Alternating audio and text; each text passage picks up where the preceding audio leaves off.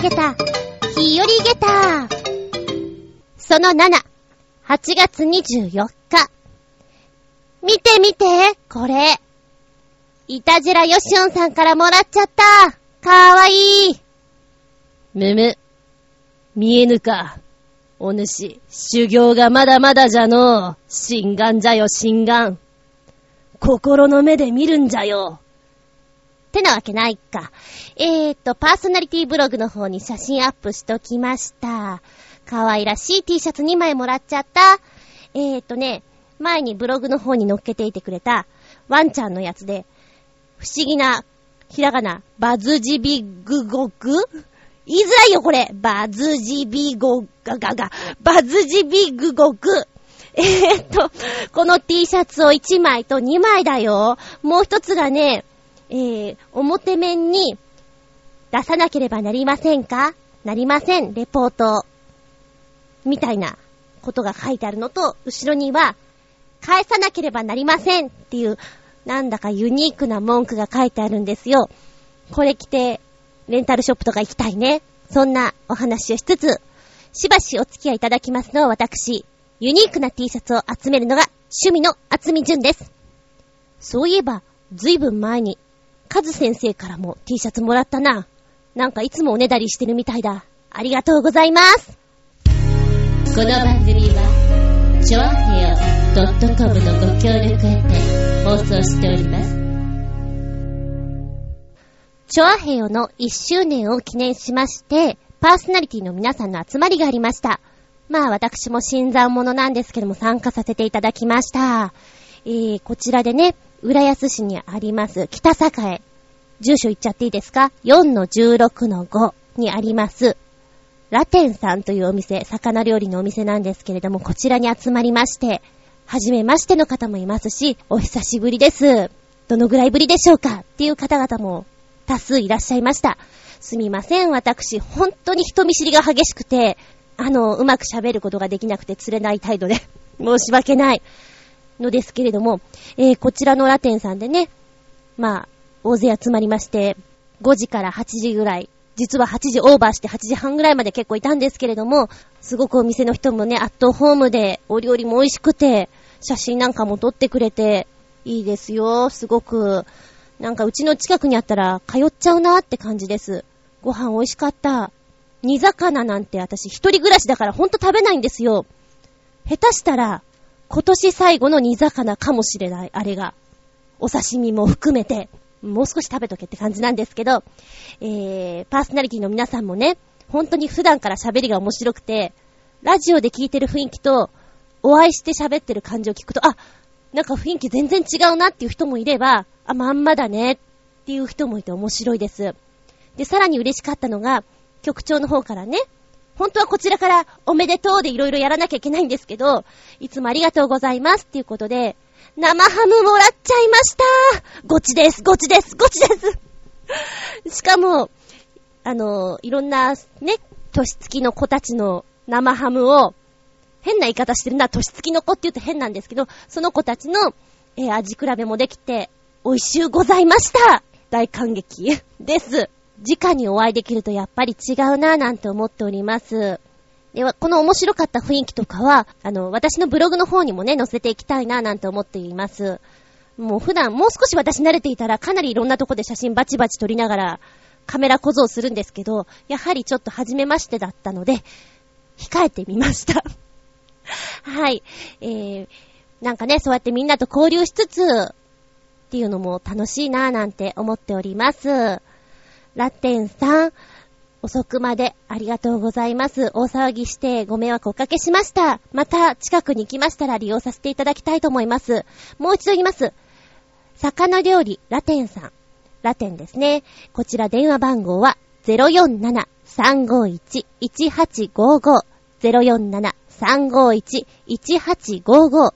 ランチは10時30分から2時まで。夜は4時30分から8時30分まで。定休日は日曜日になります。住所は、浦安市北栄4-16-5。みんなでラテンに行ってみよう世界の言葉でありがとう今日はフィリピン。フィリピンの言葉でありがとうは、カタカナで言うと、サラマ。と書いて、発音はサラマ、サラマです。ちなみに覚え方としては私がやったのは、ザワワ、ザワワ、ザワワの音程にちょっと絡めて、サラマ、ザワワ、サラマ、ザワワ。なんとなくですよ。インスピレーションってやつかな。さあ、ここからは初めての試み。60秒間でフィリピンご紹介です。えー、うまくいくかわからない。みんなもついてこい。私も頑張る。では、よーい、スタートフィリピン共和国。フィリピン語で正式名称はレプブリカナンビリビナースと言います。通称フィリピンは東南アジアに位置する共和制国家。首都はメトロマニラ地図を見よマニラの首都圏メトロマニラは、フィリピンの政治、経済、文化、交通、及び情報の中心地であり、国家首都地域の重なる都市群のことなんですよ。ルソンとセブ島、ミンダネオとボラカイ島、ビザヤ島など7000以上もの島々からなる南国ムードいっぱいの国です。そして植民地時代、スペインの名残が今も残っている大都市なんです。歴史的な建造物も数多く残されています。行くならば、16世紀に建てられたサンチャゴ要塞、そしてサントニーニョ教会などはいかがでしょうか。食べ物食べるならば、フィリピン風春巻きのリンビアや鶏肉の煮込み、アドボなどがありますよ。と、ここで52秒。うまく伝わったかな？フィリピン。サランマでした。メッセージタイム。はい、一発目のメッセージ。8月10日放送。割合すぐに返事が来たのでびっくりしました。あまりにも早かったので、私がメールフォームの方まだ変えてないうちだったので、うわーと、早く直さなきゃな、なんて思っちゃいました。コージーアットワークさんです。サラマ。ずんこさん、こんにちは。英字新聞の内容についてです。高校の宿題で訳した英字新聞の記事の内容は、確か経済時評で本来すごく面白くない内容だったのに、私の変な役で笑える記事になってしまいました。記事よりも同じページの広告の方が面白くて、必要ないのに訳して提出したのを覚えています。では、ということです。これ面白かったですよ。英字新聞の内容って結構ね、難しくて、なんか眠くなるような話なんだけども、逆に面白くなってしまったっていう腕ですね。いいですよ。そして、面白かったから広告も訳してしまった。私が先生だったら、かなり花丸です。ありがとうございます。次からは、早めにフォーム直しますね。さあ続いてもう一丁。新潟県のひなチョコヨッピーさん。サラマ。メッセージ。ずんこさん、こんにちは。こんにちは。相変わらず暑いっすね。そういえばこの前、近所のお年寄りが、この猛暑の中、畑の収穫をしていたら、お猿さんが一匹近づいてきて、その姿をじーっと見ていたそうな。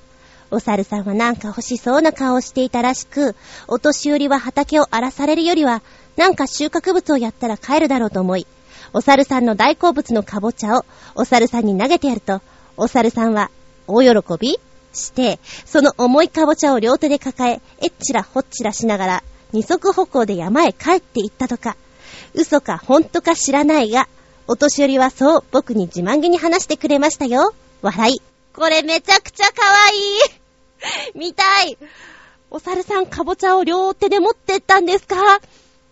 いいなぁ。これは、本当に見たいですよ。もしそれが本当だったら私かぼちゃ持って行きたいです。新潟県に行けばいいんですか？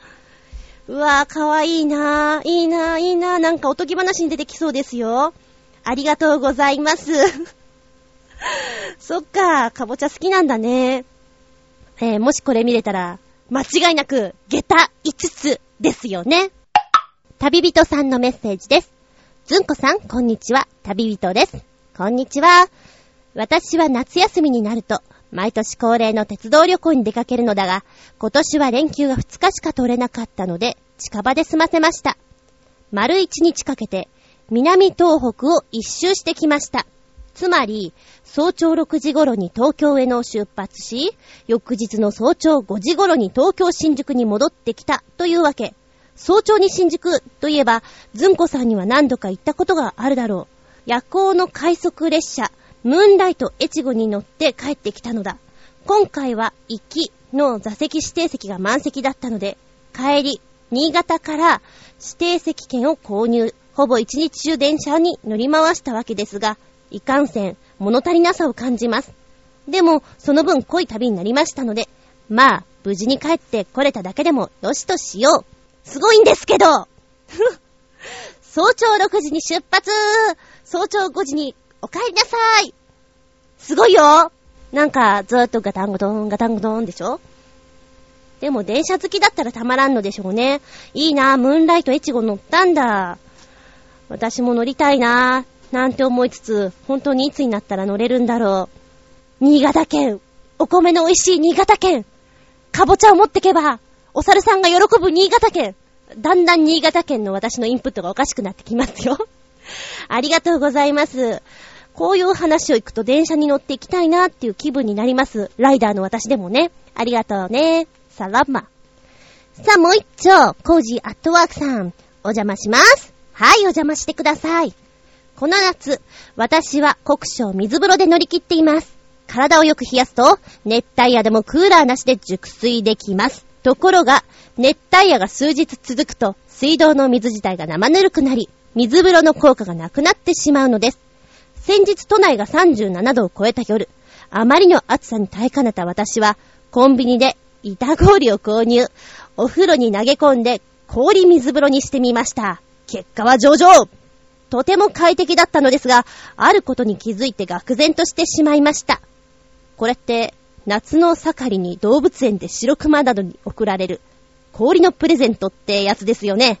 なんてこったい。では、ありがとうございます。えー、そうね。氷のプレゼント、自分に、アイスかなんかを食べてもいいかもしれない。暑い時には氷は効きますからね。私も氷ガリガリ食べてますよ。本当に味のない氷をガリガリ食べてます。お腹から冷やすといいかななんて思って。でも、食べすぎるとお腹壊すから、お腹弱い人はやっちゃいけませんよ。えー、ちなみにですね、えー、下着を冷蔵庫で冷やしておくといいっていうのも聞きました。履くと気持ちいいでしょ？だからいいよっていうのは聞きましたね。で、また別次元で、ストッキングを、まあ、男性だから関係ないけど、女性、皆さん、ストッキングを冷凍庫に入れとくと、伝染しづらくなります。あのー、繊維がね、強くなるんですって。それは聞きましたよ。試してみてください。でもあれよね。氷の入った水風呂って、超寒そう。そこまでやると、超寒そうっすよ。あまりやりすぎて、体壊さないでくださいね。まあ、エアコンとか入れないから大丈夫かな。無理しないように。さあ、そしてパーソナリティブログの方から、私の T シャツコメに、クリボーさん。これを着て、スパスパタバコを吸ってもらって、周りの人がどんな反応するか実験してほしいですね。かっこ笑い。私も試したいです。タバコを吸えるならば。どんな T シャツかなっていうのはパーソナリティブログ見てください。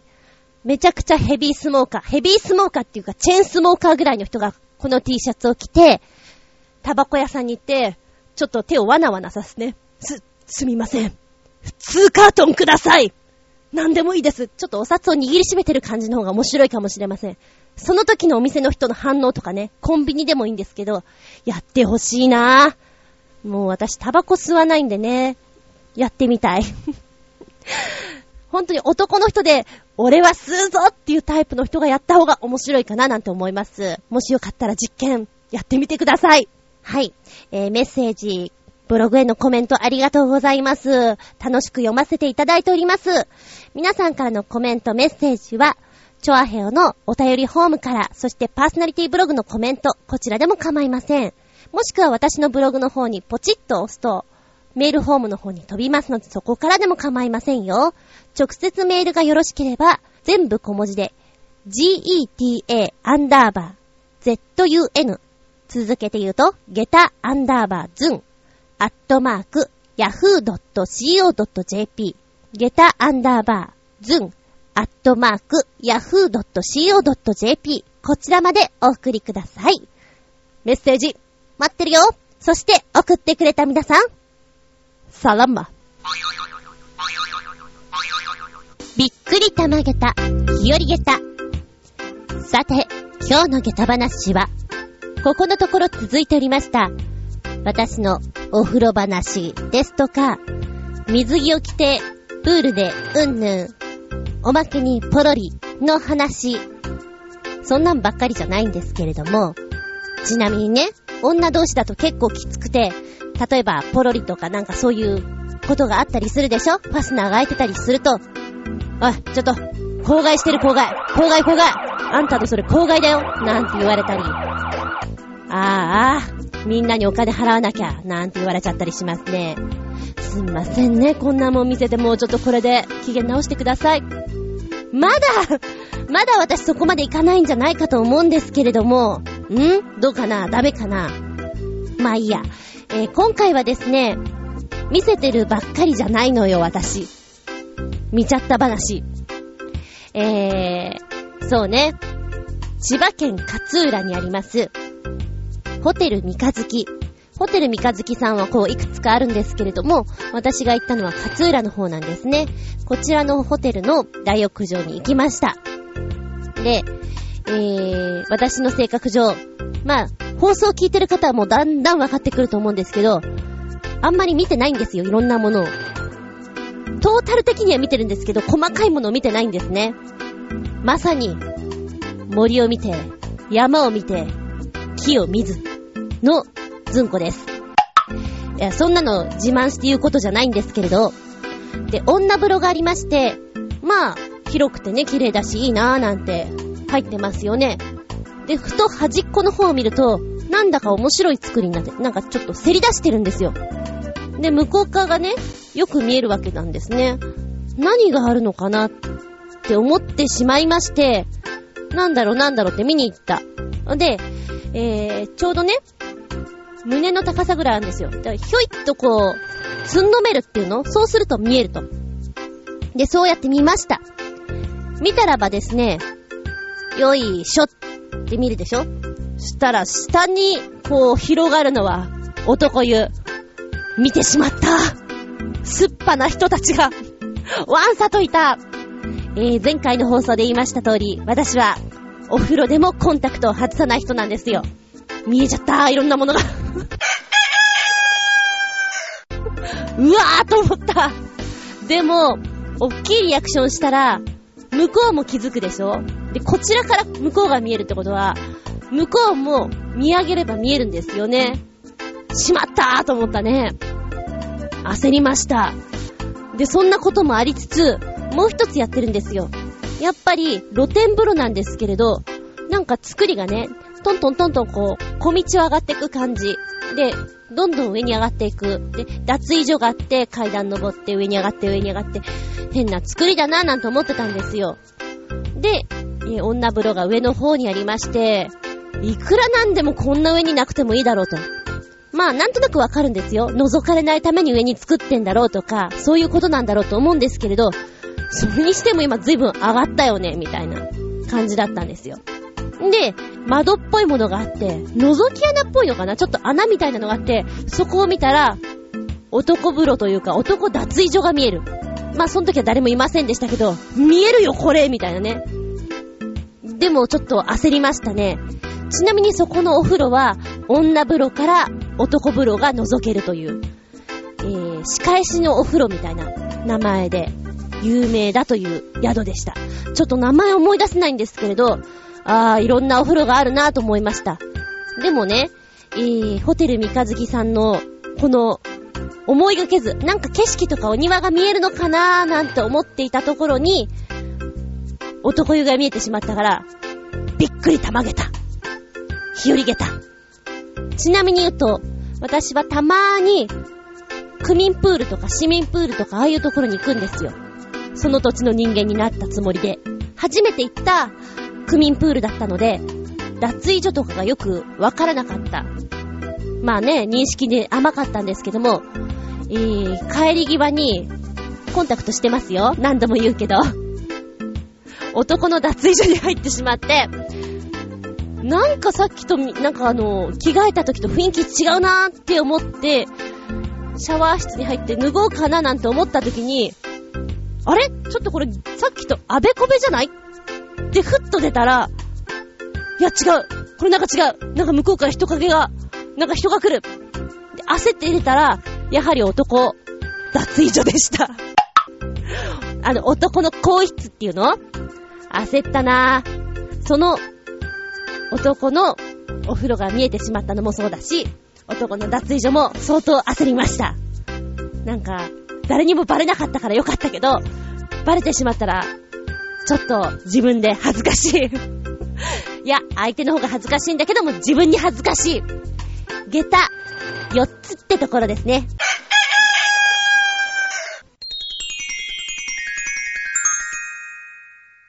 すっぴんアウトタイム今回のテーマは、ザ・我慢。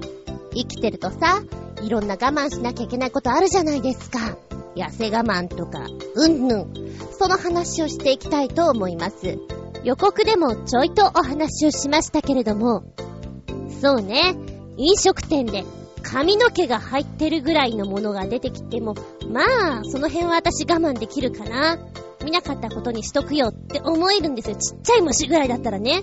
ただ、あのー、ゴキタさんとかだったら、NG ですよね。もちろんですとも。でも私の友達は、学食って言ってたかなうどんラーメン食べていて、まあ、ゴキタさんと遭遇したらしいよ。未知なる遭遇。お前か、ゴキタ。すんごい生臭かったんだって。最悪でーす。もう、それは我慢できません。ってなりますよね。いやいや、私もそれはね、トラウマになるな、その前に。二度と麺類が食べられなくなってしまうかもしれません。そのぐらいなら言ってもいいと思いますけど、例えばね、オーダーがちょこっと違う。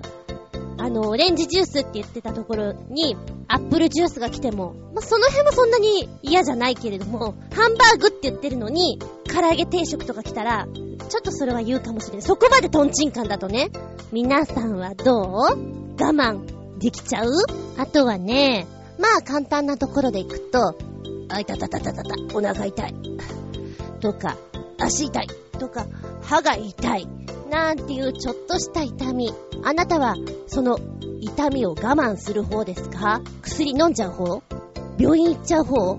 どれですか？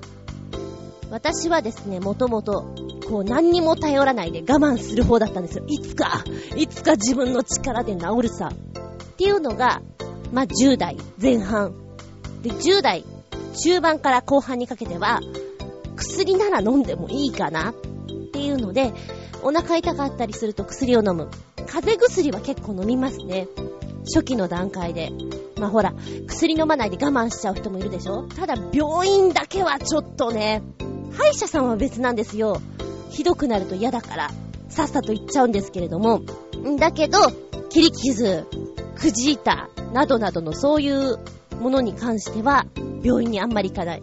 一回ね、インフルエンザの結構重いのにかかったんですけれども、病院に行かないで自力でなんとか頑張っていた時期があります。あんまりにも頑張っていたので、周りに脅されたこともありますね。傷を作った時もね、残るよそれ、顔に。なんて言われて、焦りながら病院に行ったこともありますね。えー、周りの大人の人たちがフォローいっぱいしてくれたので、今の私は、あ、そういうね、痛みとかに関しては我慢してちゃいけないんだなって思いました。5、6年前かな、バイクで転倒して、えー、すごく足が痛かったんですよ。もう正座とかできないぐらい。動かすのもしんどいっていう形だったんですけど、我慢して我慢していて、そしたら本当に腫れてきちゃって、周りの大人の人に脅されて、えー、サポーターとかしてたんですけども、それで役者なんてやれるのって言われて、そうだよなと思って病院に行ったんですよ。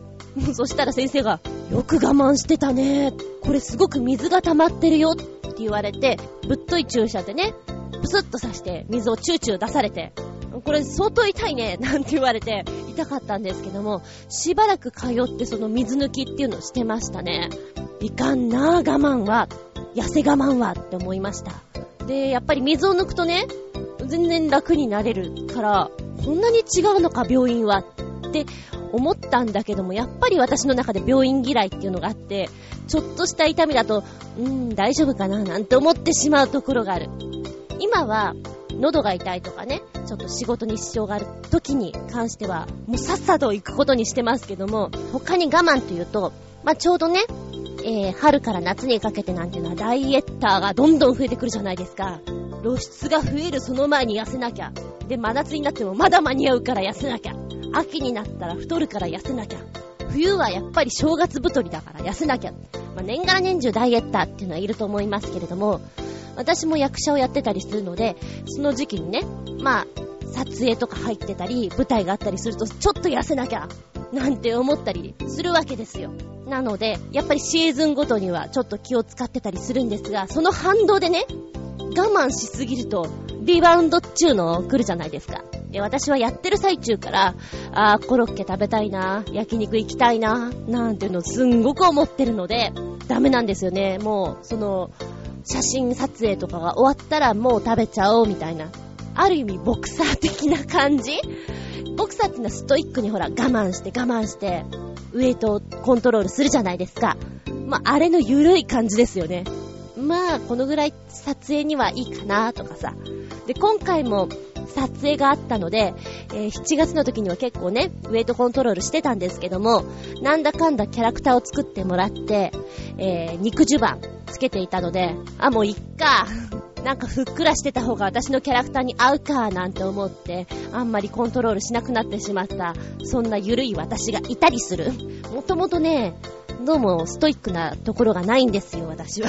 だ継続できないのがいけないななんて思うんですけれども、なので、例えばあれ欲しいな、これ欲しいなっていう物欲あるじゃないですか。あの漫画欲しいな、あの洋服欲しいな、あのゲーム楽しそうだな、っていうのある程度まで我慢してるんですよ。でもその我慢が何かの反動でプツンと切れると、もういっか、買っちゃえ、買っちゃえ、デジカメ買っちゃえ、パソコン買っちゃえ、テレビを買っちゃえっていうタイプなんですよ。なのでとても危険なタイプなんですけれども、我慢しようと思ったらずっと我慢できちゃう。けど、まあ一瞬でも本屋さんに行ってね、まあいっかなんて思うと、やたらと漫画買ったりしてしまうダメな自分がいたりするんですよね。中途半端な我慢はするんだけどなんだろうね、これね。子供の頃とか中学校、高校の頃っていうのは試験勉強っていうのがあるじゃないですか。受験勉強もそうなんだけど、しなければならないこと。そのために何かをいろいろ我慢しなきゃいけない。っていうのも、ある一定のね、1年間なら1年間我慢するとかあるじゃないですか。ああいうのも苦手で、結構逃避しちゃうんですよね。まあ勉強していて、うん、その勉強の集中力がなくなってきちゃってね。我慢しきれない。なんかあの、歌を歌いながらお勉強し始めちゃって、そのお勉強が若干歌に入ってしまって、ミュージカル調になってしまって、もう遊びに入っちゃいますよね。そんなのばっかりやっていたから、お勉強苦手だったしなえー、ここでメールの方行ってみたいと思います。コージアットワークさんからです。ずんこさん、こんにちは。こんにちは。私が我慢し続けていること、それは自宅のクーラーを使わないことです。暑がりの私は自宅でクーラーを使うと出かけなくなってしまうため、2001年の夏に自宅ではクーラーを使わないことを決心しました。そしてそれ以来、扇風機と冷風扇以外は一切使っていません。特に今年の梅雨明けなど、すごーくすごーくクーラーのスイッチを入れたくなったことがあるのですが、9年間スイッチを入れていないので、いきなり使ったら何が起こるかわかりません。というわけで、多分今年も記録更新することと思います。ちなみに私は突発的に我慢を始めることが多く、4年前にいきなりタバコをやめ、現在に至っています。ほほほ、これはすごいですよ。暑がりの私としては、クーラーを使わない。ありえない。もう暑すぎて、えー、我慢はできるかもしれないけど、周りに当たっちゃう。まあ、一人暮らしなので当たりようがないんですけど、物に当たっちゃうかもしれない。同じくコージアットワークさん、続編が続いてきました。我慢話、強がり、痩せ我慢なんでも OK というコメントに、4年前、ヘビースモーカーだった私は、突如、タバコをやめました。当時出向していた高層オフィスビルには、1階にしか喫煙ルームがなく、休み時間ごとにエレベーターで20回以上降りてタバコを吸っていました。そこへ当時、社会問題となった某社のエレベーター問題が発生。私のいたオフィスビルのエレベーターも某社製品だったため、点検整備が終わるまでの間、稼働は1台だけ。それも、間引き運転になってしまいました。その結果、私は階段を20回歩いてタバコを吸い、吸い終わると20回登って戻る羽目に。これでは、タバコが吸いたいのか？階段が登りたいのかわかりません。ある日ついに切れた私は、たった今、タバコをやめる。と宣言し、禁煙しました。デスクの引き出しには買ったばかりのタバコがワンカートンあったのですが、それはあえてそのまま。もう絶対対吸わないという意地で、封を切ったタバコの箱も机の端に置きっぱなしで触りませんでした。そしてそれから4年。今ではタバコを吸わない人になった私ですが、封を切ったタバコは記念として、未だに机の引き出しに入っています。コージーアットワークさんパート2、ありがとうございます。うひゃースモーカー。しかもヘビースモーカーなのによくぞやめました。だけど、よくぞ20回以上降りて、吸って、また、ね20回登って戻ったね。20回ってすごくないですか？たまたまこの間、えー、私が今、バイトに行ってるところがですね、えー、やはりエレベーターの点検がありまして、2台あったんですけども、両方とも止まってたんですよ。で、私は10階で働いてるので、10階まで、えっちらおっちら登ってったんですけども、7、8階ぐらいから息がね、上がり始めまして、なんかあの、9階ぐらいに、ふぅ、ふぅ、かなり足に来ましたね。なんだかちょっと体力落ちちゃったななんて思うんですけども、それの倍でしょ ?20 回ってちょっとあなた、すごいな。上りは体力使うし、下りは目回りません？楽なんだけど、でも実際のところ下りの方が膝に来るんですよね。体重とか支えるから。筋肉痛になりませんでしたか？すごいな。これが嫌で。これが嫌で、元で禁煙したっていうのは、ある意味可愛いっちゃ可愛いですけど、すごいですよ。よくさ、買ったタバコ、これを吸ってから禁煙するとか聞いたことはあるんですけど、ワンカートンあったんでしょ？それをやめたっていうからすごいな。でも、この封を切ったタバコを置いとくっていうのは、願掛け的にはいいのかもしれない。ちなみにワンカートン残りどうしたんですか？誰かにあげた？売った？うーん、どうしたんでしょう？ありがとうございます。コージアットワークさん。ちなみに子供の頃は、ゆうたさんって呼ばれてた？ゆうた。サンキュー。続いて、新潟県のヘナチョコヨッピーさんの我慢話。我慢話といえば、大学生時代の真夏のバイトで、10日間ぐらい炎天下の猛暑の中、動物の着ぐるみを着てイベント会場で動き回っていたことがありましたが、使い古されたような着ぐるみの中は猛烈に熱くて、全身から滝のように流れ落ちた汗が下に溜まって歩くたんびにチャップンチャップンと音がしましたし、それに加えて中の汗臭さはもう尋常ではなく、よく10日間耐えたと思いますよ。それもこれもギャランティーが良かったためで、僕はギャラさえ良ければ脱水症状で死にそうになろうが、そこそこ耐えられる精神力の持ち主だと自己認識した次第です。笑い。ずんこさんは役者さんですが、下積み時代などで着ぐるみを着られたことがありますか？それではごきげんよう。シャラララララ。ちなみに子供の頃は、ヨッピーと呼ばれていた。だから、新潟県のヘナチョコヨッピーさん。なんですか？はい、ありがとうございます。大学生の頃、真夏のバイトで10日間のぬいぐるみ。これは熱いね。私も入ったことありますよ。あ、今聞いてる人の中で、近くにちびっこがいたら、ちびっこの耳を押さえて、あーってやってください。あーって聞こえないように、シークレット話します。えー、私はアンパンマンの中に入ったことがあります。ちゃんとやってる？ちびっこに、あーって。これはちびっこには話しちゃいけない話ですからね。えーっと、もともとは私、お姉さんの方で行ったんですよ。みんな、こんにちは、こんにちは、っていうね、今日は誰が来てると思う？っていう、あれをやってたんですけど、前にもちょっとお話ししたんですが、アンパンマンに入る方がですね、180センチ以上の、ものすごいでかい人だったんですよ。巨大アンパンマンになってしまう。だから、お姉さんいいサイズだから入ってって言われて、まあ、ぬいぐるみに入るはずの人と私とチェンジして入ったことがあります。その時に、こりゃ熱いなと思いました。で、ちなみに、まだ近くにちびっこいたら、あーってやっててくださいよ。耳塞いで。戦隊ものとかありますよね。あれは、動くじゃないですか。アクションがある。だから、さらに汗臭く、なんていうの？蒸れる？で、中には、ちょっと水虫的なものもちょっと広まってしまうなんていうのもありますね。えー、っと、まあね、今そういう着ぐるみ的なものっていうのが、スーツ的なもので色々あるんですけども、多分今だったらプリキュアとか、あると思うんですよ。で、私がそういう司会とかやってた時はセーラームーンとかね、あの辺もあったりして、えー、一番ひどいのが戦隊もの、ウルトラマンとかもそうなんで戦隊もの、ライダーもの、あと、そういうセーラームーン的な、もう本当にアクションがあるもので、体にピタッとしてるスーツものは、熱い、臭い、辛いの三拍子揃ってる。というお話です。もういいですよ、ちびっこのあーは。はい。そんな話もありつつ、懐かしいな。えー、ちなみに私がやってた頃ってそんなにギャラは良くなかったんですけれども、えー、アクション系は、まあ良かったのかもしれませんね。いくらだったんですか、ヨッピーさん。えー、やはり視界の方とはちょっと違ったりするんじゃないかななんて思ったりします。これはね、本当にザ・我慢ですよね。脱水症状、水を飲んで頑張ろうです。お次は、旅人さんの我慢話。くどいようですが、私は鉄道旅行が大好きです。なので、私は長時間電車に乗っていられる我慢ができるのです。ちなみに、一つの電車に乗り続けた最高記録は7時間で、乗り換えながら連続でも24時間を余裕で超えています。当然道中にある銭湯などお風呂にもちゃんと入ってますよ。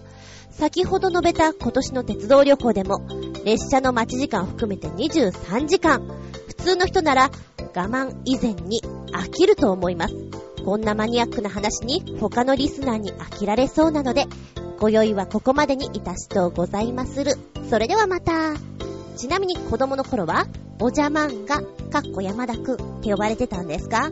かわいい。はい、ありがとうございます。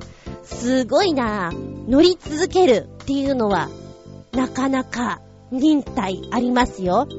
私はですね、我慢っていうか飽きるっていうか、なんか乗り物に乗ると多分職業病じゃないんだけど、寝なきゃっていう、なんか寝なきゃスイッチが入っちゃうんですよ。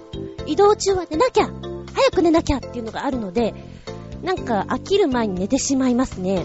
一番長かったのは多分福岡に行く新幹線ですかね、私の中では。多分そう思います。でもほとんど寝ていたな、なんて思うんですけれども、すごいね、23時間、不評 23時間起きて、電車と一緒っていうのはなかなかすごいや。えー、そうね。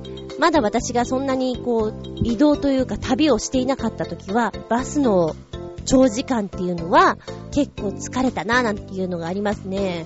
まだかな？まだつかないのかなっていう。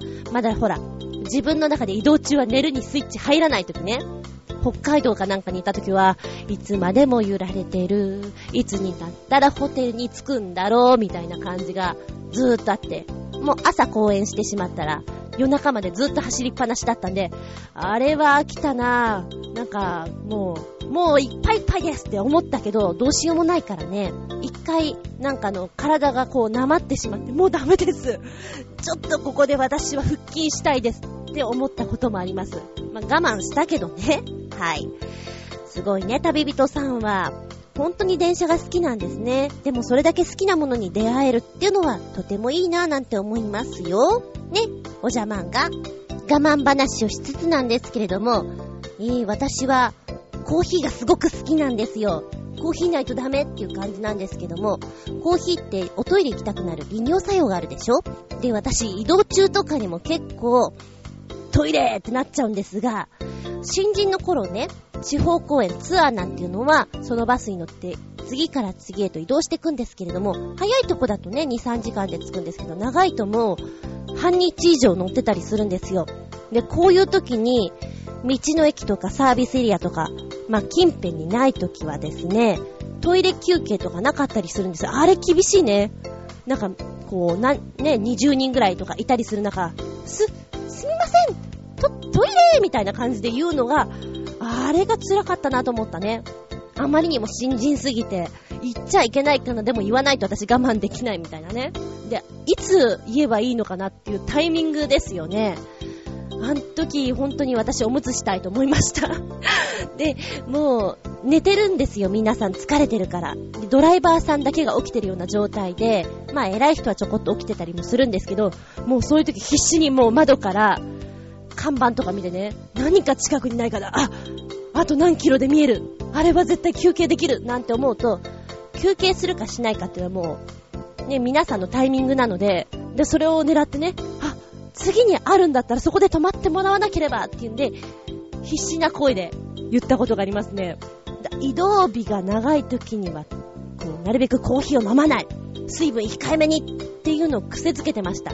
で、あまりにもそれやっていたので、今はそういうツアーはしてないんですけれども、普段から水分取らなくなってしまって、普通の 500ml のペットボトルを昼間とかで飲みなって言われて渡されても、2、3日持ちますね。そのぐらい私水分を取らなくなってしまって、逆に血ドロドロだから飲みなって今は言われてます。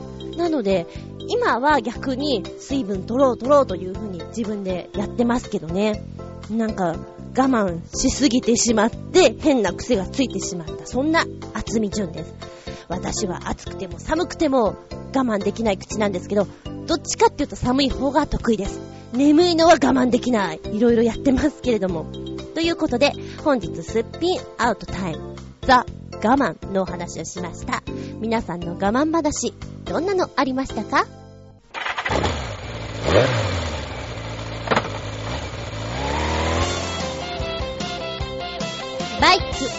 振動中物語。なんちゃってライダーズンコがお届けします。ここに行ったら、これ見ときな。これ食べときな。おすすめだよ。のお話をしていきます。でも、いかんせん。なんちゃってなので、そこのところご了承ください。前回一周開けてその前に、草津に行ったら温泉まんじゅう食っときな。のお話をしました。土産屋さんがいっぱいあるのでね、そこでまんじゅう食べられますよ。結構お腹いっぱいになりますよの話です。さあ、その先に、市が草津道路を走ってまいります。非常に眠いです。えー、単調な道をひたすら行くので、眠くなります。バイクはバランスの乗り物。眠くなるわけがない。と、よく言われるんですけど、そんなバカな。眠い時は眠いのさ。えー、頑張ってね、突き進んでいくのみです。あー、眠いよ、もうダメだよ。あー、眠い、眠い、眠い。変なね、テンションになってくるんですよね。で、ぼーっとしつつ走ってきました。3、40分いったくらいでしょうか。だいぶね、目の前の風景が変わってきて、絶景になってくるんですよね。そして空気もちょこっと涼しくなってまいりました。もうなんか急に変わってきた。なんか写真撮れる場所もある。ちょっとあそこ泊まろうかということで泊まりまして、えー、写真バチバチ撮りながらね、うーわ、よく見たらすんごい綺麗だね。テンションも上がってきますよ。やっぱり観光している人たちが、お姉ちゃんたちどっから来たんだい？うわ、バイクで来たのすごいね。これどこのバイク？なんて言って話しかけてくるんですよね。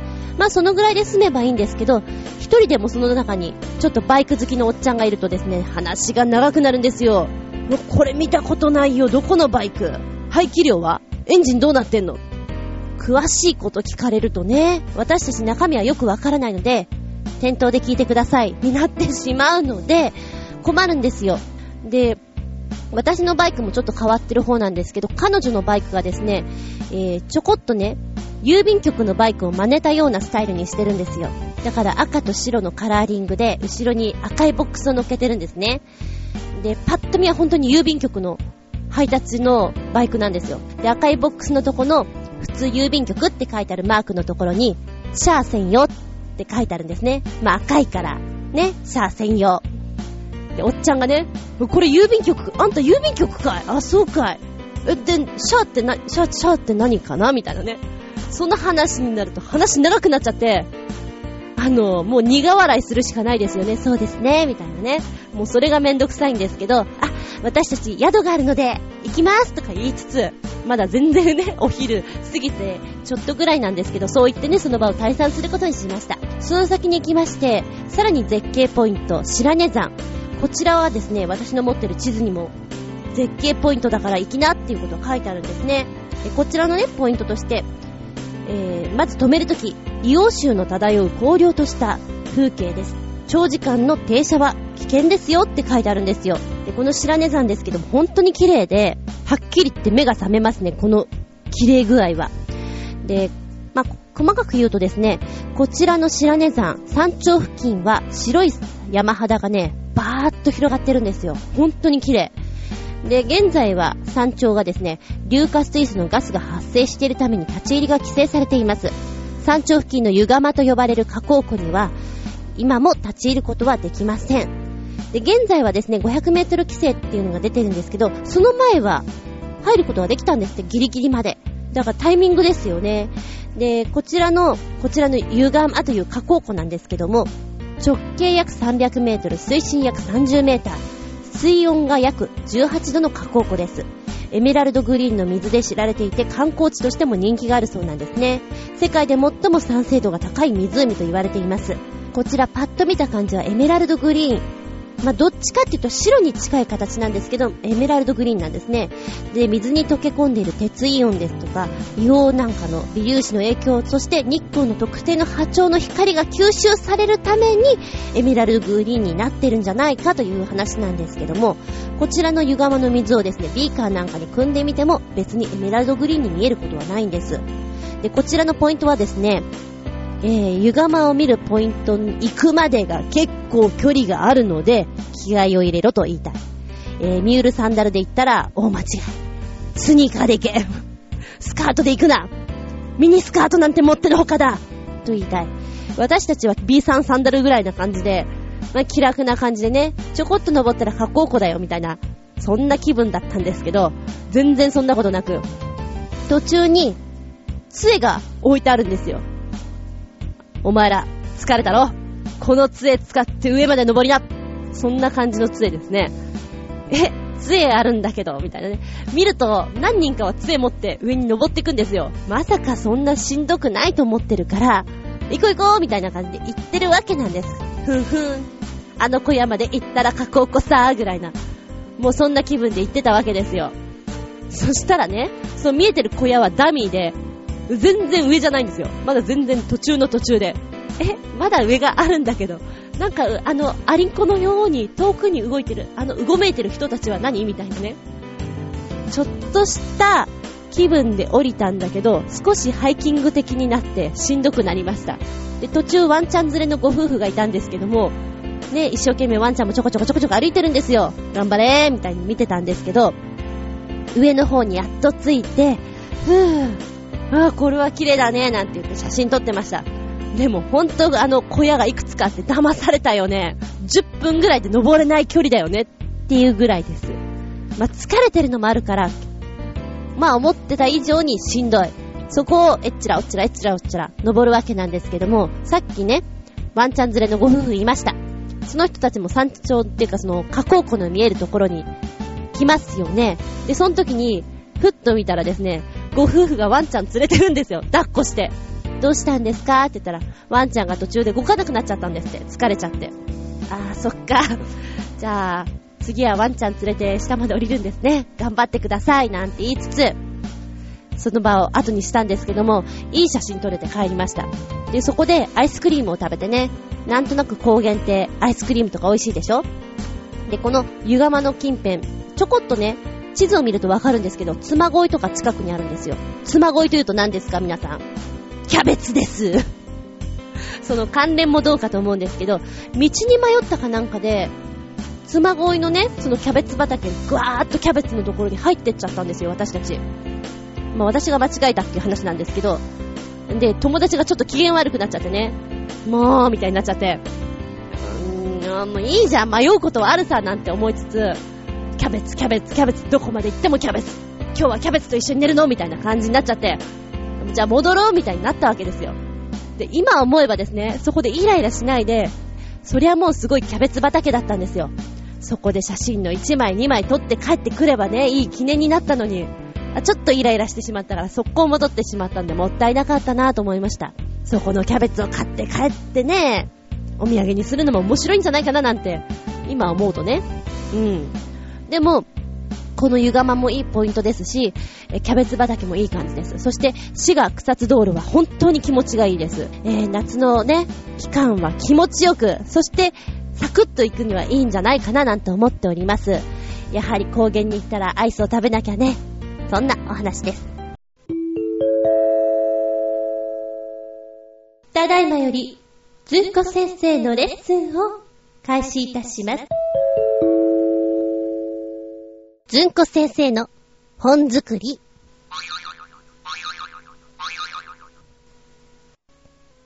お待たせしました。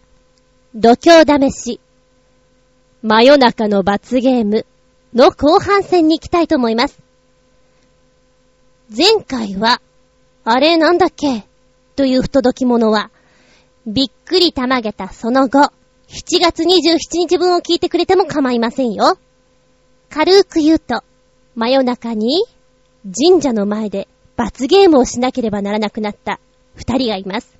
怖いよ、帰りたいよ、という怖がり隅だと、あーめんどくせえ、あー帰りてえ、という荒川、ある扉を開けて、写メを取ってきなさいよ、っていう指令を受けています。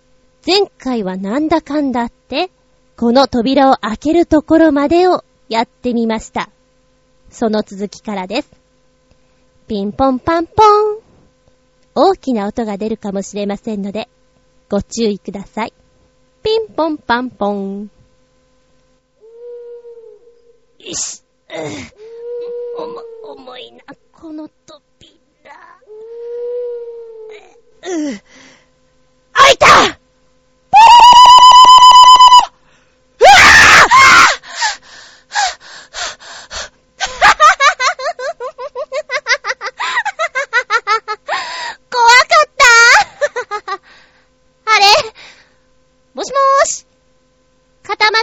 よ。お二人さん。もーしもーし。元気ですか？ーめ、め、目黒川さん。なんでここにいるの？いやー、実はさ、あたしも二人をここで驚かす、罰ゲーム中でした。まあ、ちくたびれた。暗いし、そこ、墓地だし。参った参った。なんじゃそりゃ。え？じゃあ、ずっとこんなところに一人でいたの？いや、ちょっと前に来たの。この裏の階段登ったところが、神田ちゃんのおじいちゃんちだから。神田の？じゃあ考えたのも神田？そう。もしかして、みんなそこに集まってるとか？そ。動画撮ってたから、戻ったら見ようってこれこれ。神田の野郎。後で殴ってやる。で、仲直りしたの？あ？ほら、ずっと隅だと口聞かなかったでしょ？神田ちゃんが、仲直りのきっかけになるからやろうって言ったんだよ。そうなんだ。はあ、忘れてたわ。なんじゃそりゃ。私たちがばっかみたいじゃん。だな。ま、いっか。行こう行こう。ここ蚊が多くて嫌もう。ああ、俺も食われた。行こうぜ。こんな感じで、度胸試し後半戦は終わっていきますけれども、えー、実のところ、本当はもう一つ、もう二つとバージョンがあるんですが、もう一つのバージョンというのが、まあどちらかというとホラーテイストな方向性のものです。イメージとしては、目黒川が二人を送り出しましたね。その後に変なメールが来る。そして電話が来る。とても心配になった目黒川が二人に電話をする。この慌てふためいて電話をするさなかの表情ですとか動きですとか、その辺を重視ですよっていう風にやりたかったんですけれども、誰一人としてやってくれませんでした。まあ、やはりちょっとセリフを考えた方がいいのかななんて思っております。夏休み入ってしまったので、今もやりたいなと思ったんですけど、お休みが多くて、先に続いておりません。今どうしてくれようと思いつつ、あずみをやっています。えー、またいつの日かこれをやりたいなとは思っているんですけれども、それぞれのキャラクターをはっきりさせてやってもらいたかったという作品になります。まあ、実際のところね、セリフを私が書かないでも、そのキャラクターで怖いとか怒ってるとか、気持ちを出してもらえたらなというのが、ずんこ先生の理想です。若干難しかったようです。もしかしたらこの度胸試し、さらにいろんなバージョンを作ってしまうかもしれません。皆さんもいいアイディアあったらぜひ教えてください。その一言が私の助けとなります。ということで、度胸試し、真夜中の罰ゲームは、ひとまず、終了です。この番組は、ちょあへよ .com のご協力へて放送しております。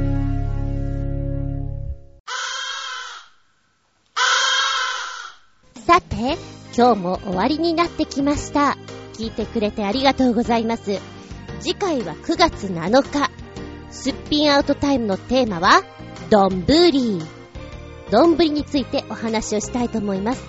あなたの好きなどんぶり何ですか？ここぞという時に食べるどんぶり。スタミナがつくどんぶり、お腹が空いた時に食べたいどんぶり、好物どんぶり、いろいろあると思うんです。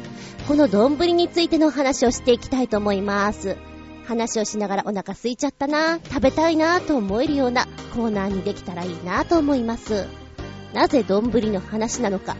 というとですね、前回合同キーワード企画で私の番組の方のキーワードが怪獣はカツ丼が好物です。というキーワードを出したんですけれども、これについてお話ししますって言ってたの覚えてます？実はこれ、カズ先生のことなんです。イタリアンジェラートクラブ、タイトルコールを入れてるあの女の子、カズ先生のめっ子さんらしいんですけれども、えー、なぜだか知らないけども、カズ先生のことを怪獣だと思っている。もうそこがね、相当面白いんですけど、なぜ怪獣だと思っているのか。すごく面白いんだけど、えー、彼女は怪獣だと思って怖がってるんですって。で、カズ先生は、聞くところによると毎日毎日カツ丼食べていたそうな。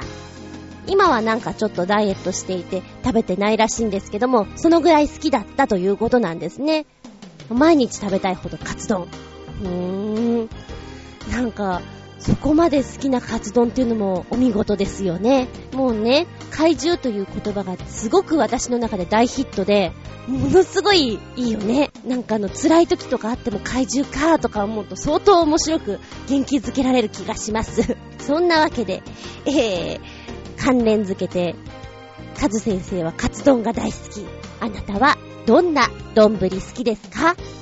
ということで、すっぴんアウトタイムのテーマは、丼ですよ。ぜひぜひ、メール、コメント、お送りくださいね。ではここで告知してもいいでしょうか。まもなく始まりますドラマです。お時間ある方はぜひ見ていただきたいなと思います。NHK 土曜時代劇9月4日スタートです。午後7時30分からの30分番組。桂千鶴、診察日録。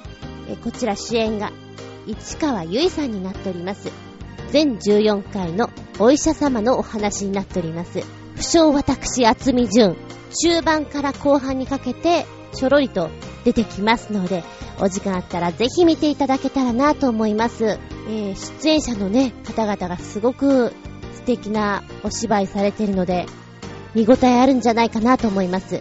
私も最初の方の話は全くわからないので、1話目から見て話をつなげたいなと思います。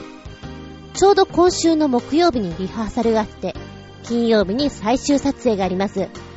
台本もね、えー、今日もらってきたばっかりなんですけども、そうね、金曜日の7時ぐらいにスタジオ入りなので、8時にはもう遅くても助手の姿になって、その日のうちに撮影が終わって帰れたらな、なんて思っております。ぜひお時間ある方、見てください。では次回は9月7日。日付が変わるその頃に。お相手は私、今日も夜更かし、厚み純でした。見舞い、聞く舞い、話す舞い。ずんこの話も、もうおしまい。では、ごきげんよう